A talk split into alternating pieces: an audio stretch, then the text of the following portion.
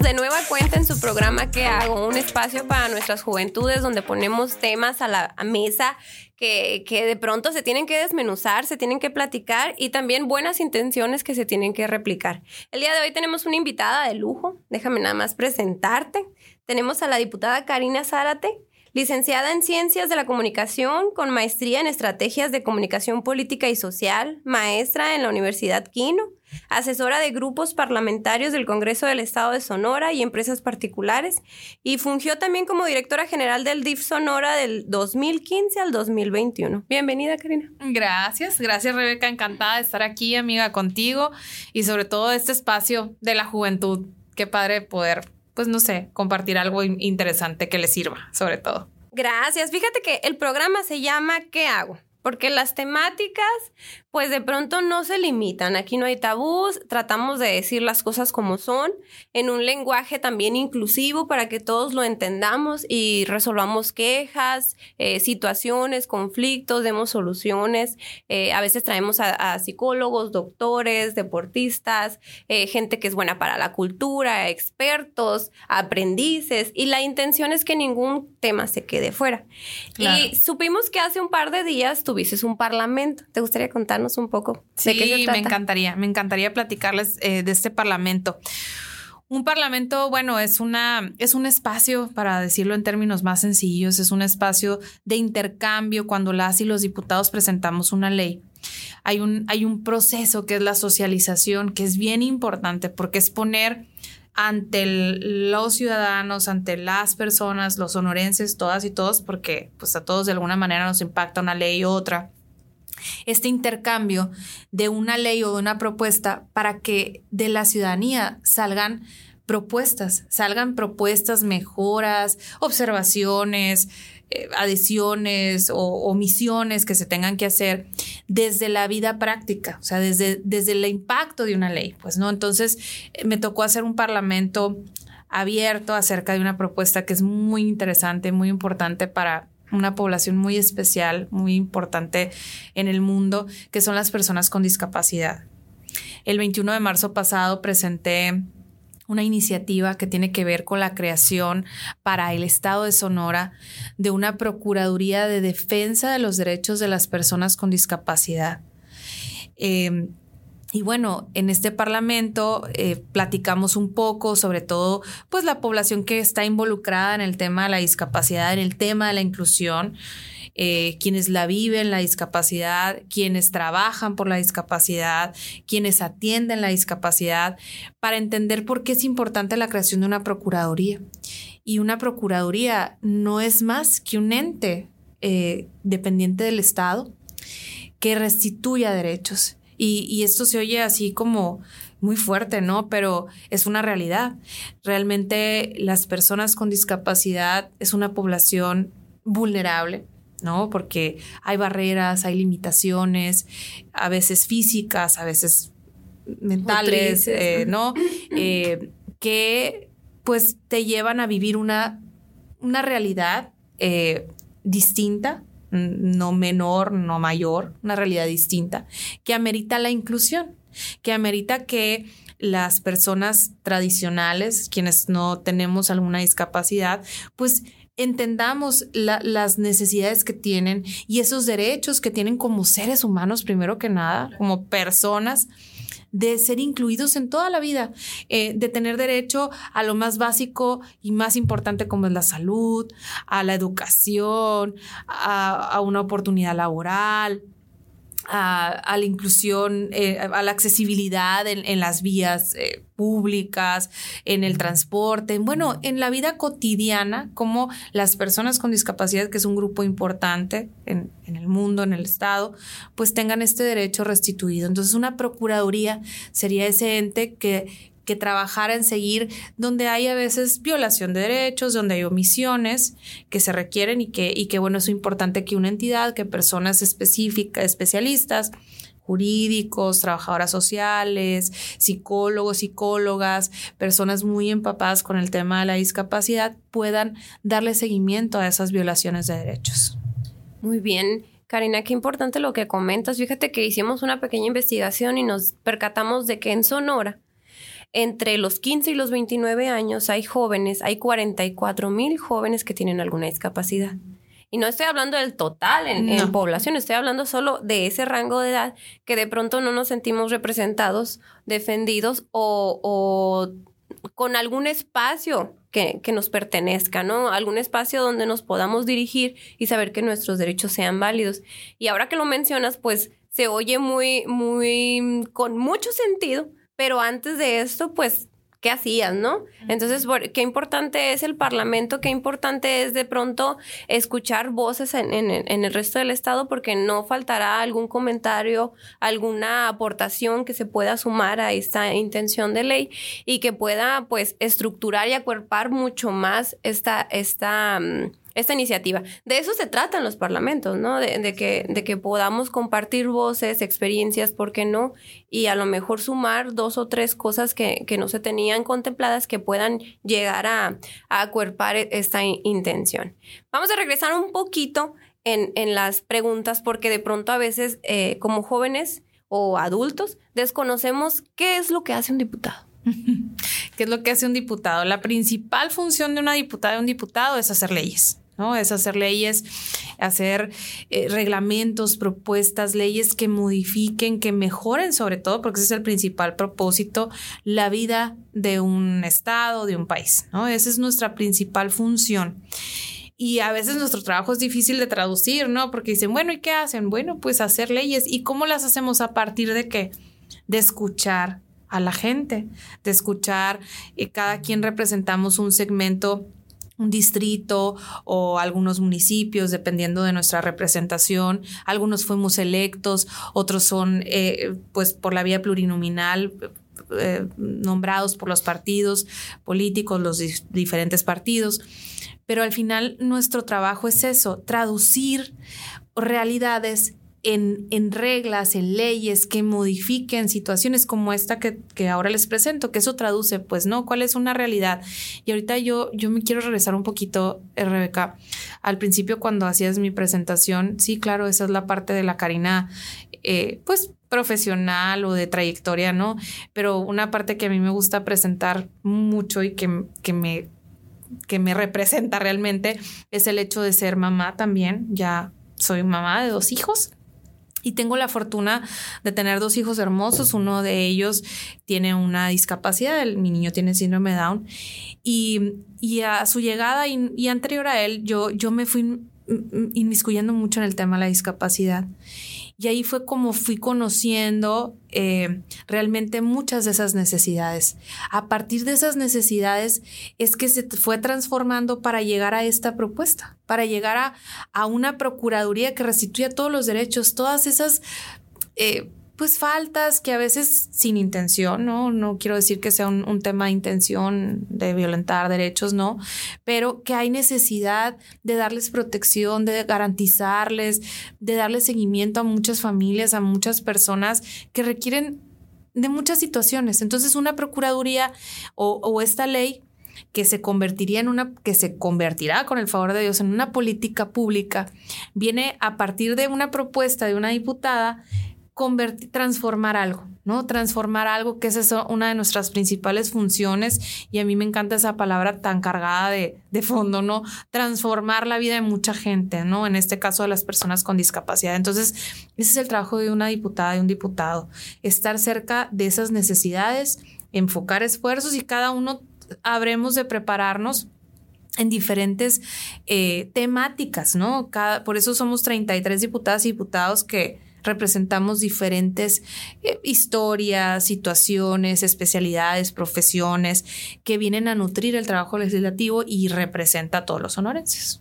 Muy bien. También hay comisiones, ¿no? En, el, Congreso. También hay comisiones, así nos organizamos por comisiones, eh, por temas, ¿no? A mí me toca presidir, por ejemplo, la Comisión de los Derechos de la Niñez, Adolescencia y Juventud, que por cierto hemos trabajado mucho la mano y reconozco mucho el trabajo que haces aquí en el instituto junto con todo el equipo desde la política pública, ¿no? Cómo defender estos derechos, pero desde el legislativo hay muchos temas que atender. Entonces, así nos organizamos los, los legisladores por diferentes temáticas para pues para poder, no podemos todos abarcar todos los temas, sino que hay que enfocarnos y especializarnos para poder dar mejor atención. Por ejemplo, soy un chavo y tengo una idea que quisiera hacer ley. ¿Cuál es el proceso que se tiene que hacer? Ok, bueno, pues en este caso, acercarse a algún diputado, alguna diputada que pueda abanderar esa idea, ¿no? Eh, porque yo sé que hay muchos jóvenes eh, que tienen ideas, inquietudes, necesidades. Bueno, se pueden acercar a alguna diputada, diputada, aquí me pongo a la orden, aprovecho para ponerme a la orden y, y, plantearnos esa necesidad, ¿no? Decirnos, oye, fíjate que yo estoy viendo que hay oportunidad para, no sé, voy a pensar en algún tema, para la juventud emprendedora ¿no? No sé, a lo mejor pensar en bolsas económicas que desde el Estado se trabajen. No sé, digo, hay muchos temas, hay muchísimos temas eh, de situaciones que pueden, que podemos abanderar, se pueden acercar con nosotros. Eh, y trabajar un, un, proyecto de ley, cómo traducir una necesidad, una realidad en un proyecto de ley. Es algo tan interesante que, bueno, hay que, hay que saberlo hacer ahí. Así que importante es que de pronto, pues a veces como joven decimos, no, la política allá y nosotros aquí, pero es imposible separar los aspectos porque todos tenemos necesidades, todos recibimos servicios, entonces de pronto hay cosas con las que no estamos muy cómodas y solemos criticar, pero no actuar. Y, y en ese espacio, pues está la coyuntura de poder presentar una idea, aunque no sepamos cómo se aterriza una ley, podemos partir de una intención y ya después darle un cuerpo. Ahora, ya me acerqué con Karina, tengo mi idea de, modificación, iniciativa o, o ley. ¿Qué sigue para una ley? Bueno, sigue darle forma, sigue construir, entender en dónde cabe, en dónde, si, si es a partir de una reforma, si es a partir de una adición, si es una ley de nueva creación, ver la temática para poderla trabajar, para poderla presentar ante el Pleno, se presenta ante todas las diputadas y diputados trabajar, se le asigna una comisión para su revisión, después viene pues todo este proceso, ¿no? De, socialización, de dictaminación, de volverla a subir el pleno para ser aprobada y para convertirse en una realidad, ¿no? Y llevarse a donde se conduzca. Creo que es un proceso bien interesante en donde todas podemos participar. De hecho, es, nosotros, las y los diputados, una de nuestras principales funciones también es ser voz es ser voz de, de quienes nos eligieron, de quienes nos dieron su confianza, pero también de quienes no, ¿no? Y trabajamos no para un eh, específico territorio, sino para todas y todos. Entonces, creo que eso es algo que debemos también buscar ese acercamiento, ¿no? A veces dicen, por ejemplo, eh, es que yo no conozco a mi diputado local, yo no conozco a mi diputado federal. El trabajo de un diputado es estar en calle, es estar en, en el Congreso o pueden hacer las dos cosas. Ah, debemos de hacer las dos cosas. Yo, yo creo en eso, yo, yo siempre he trabajado así. Obviamente es difícil abarcar todo el, el territorio constantemente, pero hay que, hay que intentarlo, hay que organizarse, estar cerca, atender, recibir, creo que eso es, eso es bien importante. Em, yo me he enfocado en hacerlo y me pongo a la disposición. A través de las redes sociales también es otra opción. Trato de hacer mucho trabajo con la juventud. Yo, aunque ya no soy tan joven, la verdad es que em, yo sí creo mucho en la participación de las, de las y los jóvenes. La neta es que hacemos, hacen la diferencia. Eh, hoy por hoy siempre ha sido, ¿no? Pero hay que, hay que buscar cómo acercarnos, pues, ¿no? Cómo que, sepan que en verdad puede funcionar para algo, puede servirles para algo. A lo mejor no en este momento, a lo mejor en su vida futura, pero hay que hacerlo ver, pues no creo que ese es un reto bien importante que tenemos, pues quienes estamos en el servir, ¿no? Una pregunta desde mi desconocimiento. ¿Hay algún espacio de participación para las personas con discapacidad en el Congreso? Sí, de hecho, justamente ahorita estamos en, la realización de un parlamento, el primer parlamento de inclusión, en donde ya se cerró la convocatoria, de hecho ya va a ser el próximo, la próxima semana, donde van a participar 40 eh, personas con alguna discapacidad del Estado para manifestar diferentes inquietudes desde el Pleno, ¿no? Sin embargo, cualquier persona puede hacerlo en cualquier momento, en cualquier lugar, ¿no? Eh, puede acercarse, pues de hecho eso es, la, es algo que interesante que me lo preguntes y poder aprovechar este espacio de decir, la apertura siempre está, de hecho es nuestro trabajo tener esta apertura para, para esas inquietudes, para esas realidades que ahí están y que la verdad es que necesitan atención. Entonces, ese es un reto. ¿No existe una cuota de participación o, por ejemplo, en el tema de, igualdad de género, ¿no? O sea, que tiene que estar el tema de, paridad en algunos aspectos de, del órgano de gobierno. En el, en el Congreso no existe esto en específico para las personas con discapacidad. Sé que hay representación de las comunidades étnicas eh, y ahora más que nunca que están buscando la participación de las mujeres, pero en el tema de discapacidad hay un, un porcentaje de participación. Hay acciones afirmativas, Rebeca. Justo yo presenté una, una iniciativa, eh, no, no prosperó, no siguió el camino, pero para la participación política de las personas con discapacidad.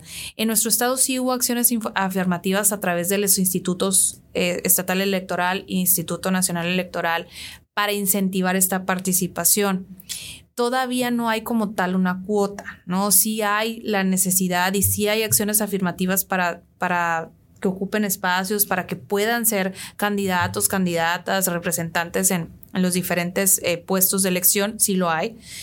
Pero bueno, hay que seguir trabajando y empujando en eso. Eh, porque sí, porque no hay mejor forma, yo creo que tú lo entiendes perfecto, no hay mejor forma de abanderar una causa que entenderla y que vivirla. Entonces, yo sí creo que debe haber y que debemos y que vamos a ver en, en, los congresos, en los cabildos, en los municipios, en los estados, representantes con alguna discapacidad, ¿no? Que, que, que, permita acercar políticas públicas como esta o que o que visualice de otra forma, ¿no? Una necesidad tan importante. Yo, yo ahorita estoy muy enfocada en sacar adelante la Procuraduría de, de defensa de los derechos de las personas con discapacidad. Me importa mucho que haya ese avance en nuestro Estado. Me importa mucho que la justicia social para ese grupo tan importante de la población llegue desde, desde esa forma, desde una política pública. En el país no hay muchas referencias. Hay dos estados que tienen una, un esfuerzo ah, parecido a una procuraduría, como es Nuevo León y Oaxaca, pero fuera de ahí no hay ningún otro estado que lo tenga. Entonces, yo creo que Sonora puede ser un ejemplo de buena práctica, de justicia social, de atención y de enfoque, de garantías de derechos, de algo que ahí está, ¿no? Que ahí existe, pero solamente hay que darle un poco más de orden, un poco más de sentido. Fíjate que eh, te voy a comentar te voy a dejar esa idea así de, de, como te comentaba, de que algún joven puede pues compartir alguna idea con algún diputado. Hace algunos años eh, generé una tesis de la generación de una para Universidad Nacional. ¿A qué voy? Pues eh, se sabe que en algún ayer hice deporte y también tengo una discapacidad. Y de pronto me di cuenta que la Olimpiada Nacional, que es la que apoya a los deportistas, pues tiene un tope de edad. Antes, de, a veces varía hasta los 23, 21. Y también está la Paralimpiada Nacional. ¿Qué pasa? Que la Paralimpiada Nacional acaba hasta los 19 años. Y en, en el deporte convencional, las universidades, para que los representes, te becan a una persona convencional.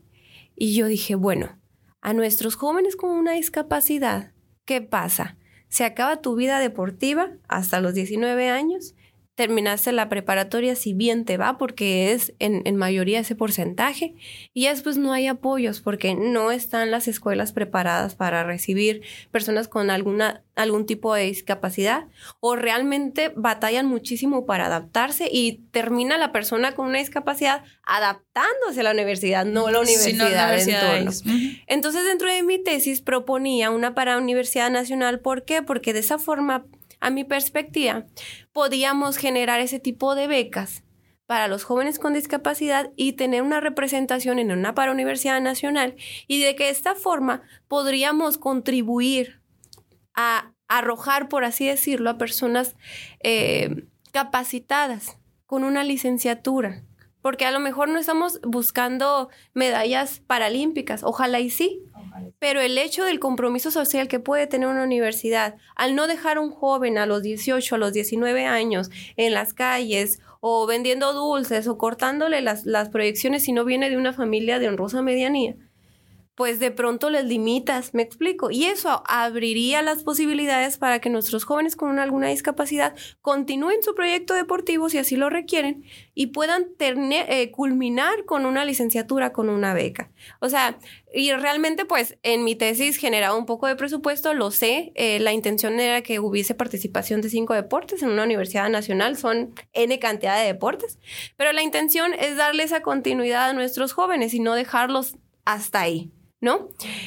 Y de pronto la presenté en, altas esferas hace algunos años y me dicen, es que no hay dinero para eso. Y yo digo, ¿cómo no hay dinero para eso? Pero todos los días pasamos por algunas avenidas y vemos a un joven, a un señor, a una persona sin una pierna, en silla de ruedas, ciegos, y dices, no pudimos hacer nada como sociedad para ellos. Y a lo mejor no a todo el mundo le gusta el tema deportivo, pero puede ser un camino puedes eh, de alguna forma contribuir y a lo mejor y termina su universidad y ya deja el deporte, pero pudo terminar la universidad y terminas de aportar a ciudadanos formados. Esa era la intención de una para universidad, no, no, no del tema deportivo, sino del lado social. Ver el otro aspecto, pero buscando el cómo sí. Y, y te topas con pared, ¿no? Te topas con que como no hay gente eh, en su mayoría en esos espacios donde eh, sean partícipes o vivan en, su círculo algún tema de discapacidad, pues no es un tema relevante. No es un tema que, que, que importe tanto, pero hasta que te pega, ¿no? O sea, que si fuera tu lucha, que si fuera tu, tu, tu dolor, pues de pronto si buscas el cómo. Por eso era mi, mi pregunta de, de, si hay una cuota para una persona con discapacidad que tenga una participación, porque apenas así siento yo que podríamos abrir más esta paleta de posibilidades y cada uno abandere su lucha, su causa y su situación.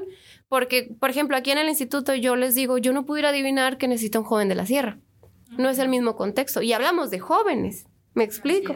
Entonces, imagínate en, en, en las diferentes eh, particularidades que tiene cada persona. Por ello, yo sé que se pueden hacer muchas cosas. Eh, confío mucho en, en, en esta nueva administración en este proyecto de nación, pero sí me gustaría que hubiese más personas como tú que están tocando puertas, que están buscando el cómo de dignificar esos derechos y no solo en el tema de discapacidad, sino también en el tema de juventud, de la niñez, porque ahí comienza todo. Así es. Ahí comienza todo.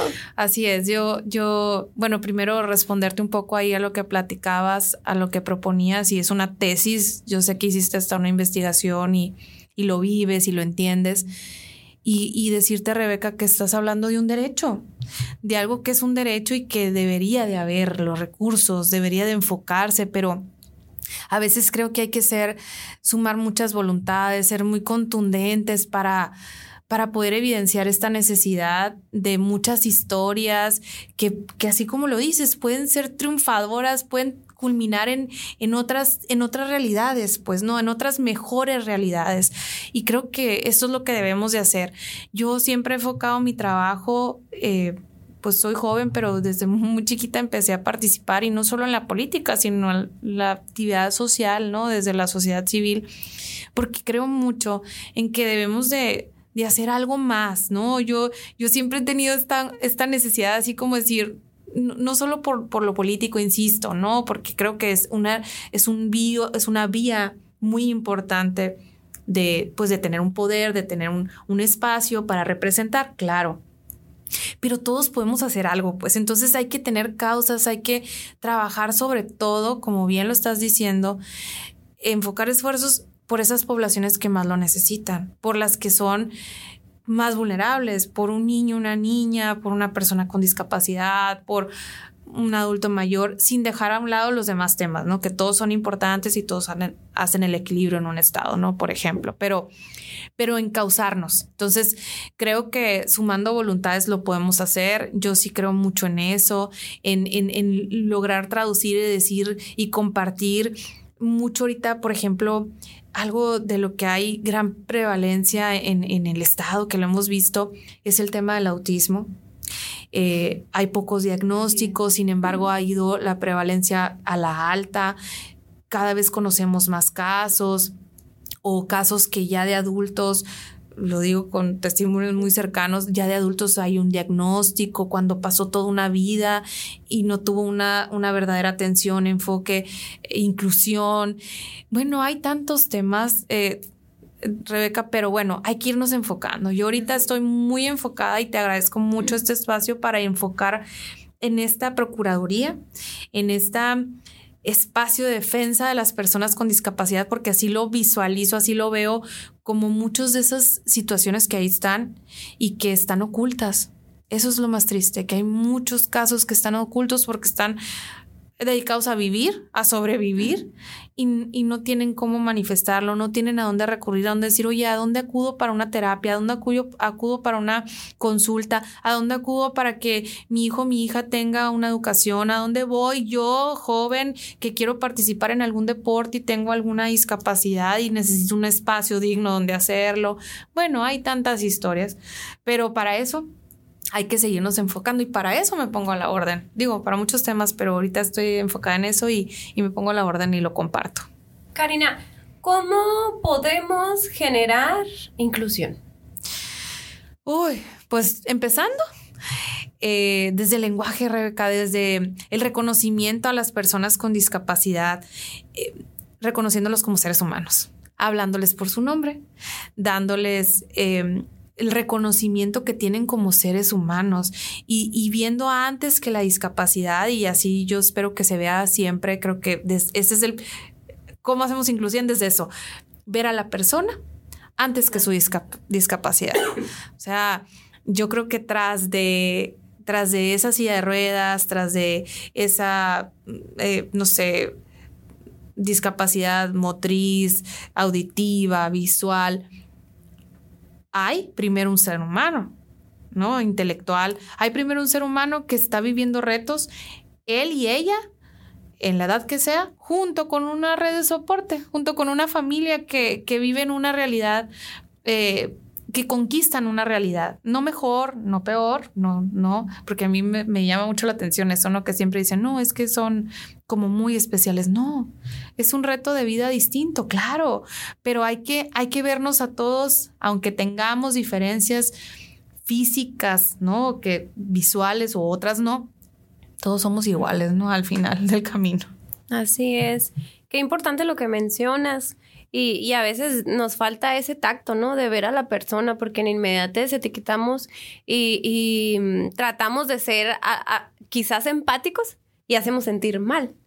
Porque no estás tratando con educación. Esas personas tienen un nombre, no es mi niño, mi niña, no. No es chiquito, lindo. Sí, bueno, son pues, angelitos. No son angelitos.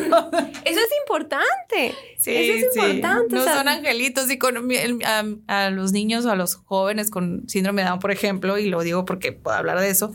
Eh, así les nombran, ¿no? Como angelitos. A Carlos Javier, mi hijo que tiene síndrome de Down, y les digo, si lo conocieran, de angelito tiene lo que yo tengo de, no sé, ¿no? Pero, ¿por qué? Porque porque esa es la idea, ¿no? Pero es, yo, yo sin embargo, cuando hablo de mi hijo, en lugar de, describirlo así como un angelito, que lo adoro a mi chango, eh, yo hablo de su capacidad, es un niño que va a la escuela, es un niño que está tratando, está viviendo un, reto con el lenguaje, es un niño que ama a su familia, es un niño que empezó desde el primer día que nació a, trabajar en, su motricidad, en, su terapia, en fin. Creo que eso, o sea, hablar de la persona, ¿no? Y, por ejemplo, en, el lenguaje, ¿no? A mi niño que sea un chiquito, no es Carlitos Javier, ¿no? Es Carlos, Javier, ¿no? ¿Por qué? Porque desde el diminutivo, ¿no? A, atendemos a minimizar. Así es. Karina, la verdad es que se nos fue el tiempo bien rápido. E-, es un tema que necesitamos dos o tres programas, pero me gustaría que compartas algún mensaje para nuestras juventudes con o sin discapacidad, porque todos somos agentes de cambio estemos o no estemos viviendo en un círculo eh, con una persona con discapacidad o, viviendo una discapacidad, pues también podemos hacer algo, ¿no? Entonces me gustaría que compartas con nuestras juventudes un mensaje eh, de esos llegadores. Ay, qué reto, qué reto, Rebeca, pero yo creo que es decirles a las juventudes, a todas, a, quienes viven o no una discapacidad, ¿no? De cerca o, o que la quieren o que la viven, em, a participar, a involucrarse, a, a darle importancia a quienes están alrededor suyo, ¿no? Empezando por uno mismo, claro, ¿no? Porque ese es un gran reto que tenemos todos los seres humanos, trabajar en, en uno mismo, en valorarnos, en estar bien con nosotros mismos con nosotras mismas, pero darle importancia al que está al lado, tratar de hacer algo por alguien más, ¿no? Creer y saber que con lo que tú haces aportas algo a esta a este mundo, ¿no? A esta sociedad, sentirnos realmente importantes en la vida de otras personas, interesarnos en los demás, interesarnos en participar. Creo que no podemos vivir así como ajenos de, de lo que hay alrededor, de lo que pasa, de lo que duele, de lo que alegra a otros también. Y, yo sí les pediría eso a las juventudes, en medida de que nos involucremos con el mundo, que participemos en lo que, quieran, ¿no? Vamos a ir haciendo cambios. Yo creo que eso será gente de cambio. Involucrarte y saber que no estás aislado, ¿no? Que no es solamente tu mundo, solamente tu mundito o lo que estés viviendo, difícil o no, sino que hay una interacción con más personas que lo que hagas o dejes de hacer influye en los demás. Así es, bien comentas, empatía, solidaridad, eh, recalcar que somos agentes de cambio, tanto positivo como negativo. Ojalá seamos del lado bueno de la historia. Sí, claro. E, eso es muy importante porque nosotros vamos sembrando semilla y, y al final nos toca regresar por la cosecha, tarde o temprano. Entonces, más, más, vale haber dejado un buen camino, próspero, ser empáticos eh, y como dices, Karina, o no encerrarnos nada más en nuestro mundo, en creer que nuestros comentarios, nuestras situaciones no afectan hacia los demás. También eh, recordarles que si tienen alguna situación y necesitan compartir alguna experiencia, eh, emoción, algún tema de ansiedad, depresión, tenemos psicólogos que, que pueden atender los 24/7, pueden escribirnos a través de las plataformas del Instituto Sonorense de la Juventud y que sepan que aquí hay aliados como Karina Zárate que están listos para escuchar sus voces. Muchas gracias, jóvenes. Ha sido un placer en una edición más de ¿Qué hago? Karina, cierra. Gracias, no, al contrario, un gustazo estar aquí, qué padre, se me fue de voladísima, pero bueno, estoy a la orden, como lo dice Rebeca. ¿Redes sociales? Redes sociales, todos son Karina Zárate, Karina Zárate F, Karina con K, Zárate con Z, F, y ahí me pueden encontrar, todos tenemos historias de vida, no somos solo la parte política, sino todos somos una historia como ser humano y creo que eso es importante ponerlo al servicio de los demás. Qué importante que no idealicemos a las personas por personas utópicas, ¿no? Somos personas que sentimos, que vivimos, que experimentamos y que también estamos en un proceso de aprendizaje siempre. Muchas gracias, Karina. Gracias a ti. Hasta luego. Bye bye.